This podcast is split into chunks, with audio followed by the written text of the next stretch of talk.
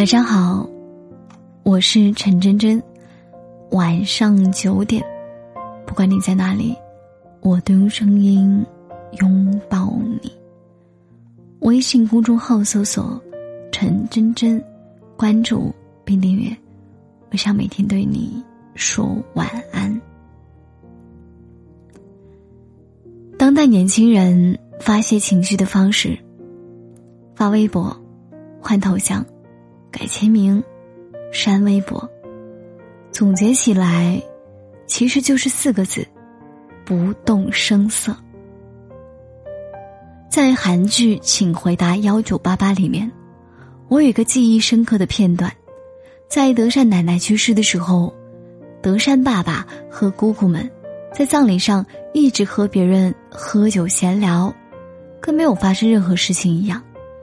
直到最后，德善的伯伯们进门，四个兄妹才敢在一起抱头痛哭。原来，大人们只是在忍，只是在忙着大人们的事儿，只是在用故作坚强来承担年龄的重担。大人们也会疼。那个画面配上那句台词，我才发现。原来成年人的崩溃不分年代。前段时间，朋友的奶奶去世了，他说自己匆匆赶回家的时候，奶奶已经按照丧事礼仪换上了衣服，化好了妆，然后躺在那里，安静的接受子孙后代的目光。尽管他根本不知道这样的目光和心意，能不能传达到另一个世界的奶奶心里。奇怪的是，即使在回忆与奶奶生活的片段，也丝毫没有要哭的意思。他问我，是不是自己表现的太冷漠了？我说不是。至亲离去的那一瞬间，通常不会使人感到悲伤，而真正会让你感到悲痛的，是你在某个日子突然脱口而出，但再也无法得到回应的名字。是那窗台上随风微逸的绿萝，那安静折叠在床上的绒被，还有那深夜里洗衣机传来的阵阵喧嚣。那个时候，你才会感到真正的悲伤。可你的悲伤无法与别人分享。网络上流行过一个热词，叫做“懂事崩”。它是指成年人的情绪崩溃，无法随心所欲，不能当众示弱，不能影响工作和生活，只能在确保第二天能够休息的深夜里独自崩溃。很懂事儿，也很无奈，但这就是现实。我住的小区里有个供小孩子玩耍的区域，每次下班回家过路的时候，我都忍不住。想要过去坐一会儿。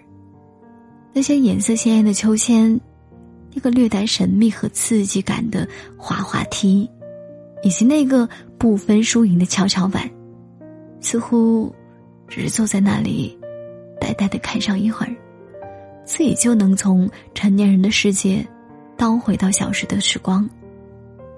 那时候，我们的哭闹不需要隐忍。我们的张狂不需要修饰和掩盖，我们可以无尽索取，而不需要不平等的付出。可等到天黑之后，童年梦就结束了，小孩子回家，而我们得继续在这个世界里单打独斗。日剧《四重奏》里说过：“哭着吃过饭的人。”是能够走下去的，尽管这一路也走得踉踉跄跄、跌跌撞撞，可还是来到了现在这个地方，到达了这个年纪。其实，你大可不必惊慌，我们每个人都还不能明确知道自己的未来会是什么模样。眼下的日子，你想要轻描淡写的面对苦难也好，想要热烈莽撞的。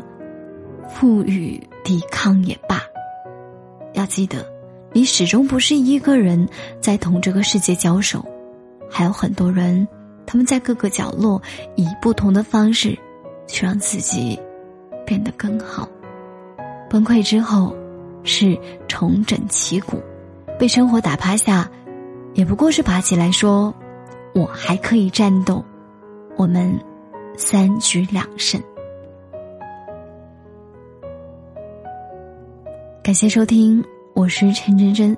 每天中午十二点和晚上九点，我在喜马拉雅直播，期待与你相遇。晚安。